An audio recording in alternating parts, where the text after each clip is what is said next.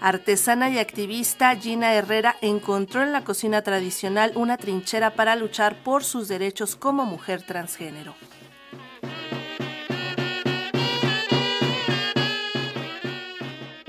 La cocina también puede fungir como trinchera para luchar por los derechos propios. Al menos eso es lo que piensa Gina Herrera Martínez, cocinera tradicional transgénero, quien desde pequeña aprendió los secretos de la gastronomía en su natal Ojo Seco, comunidad cerca de Celaya, Guanajuato. Pues yo tuve este, ese apoyo y encontré pues que sí me enseñaban, que sí me decían cómo se hacían las cosas y me daban pues la oportunidad que, que yo les ayudara, aunque sí lo veían mal, no era algo tan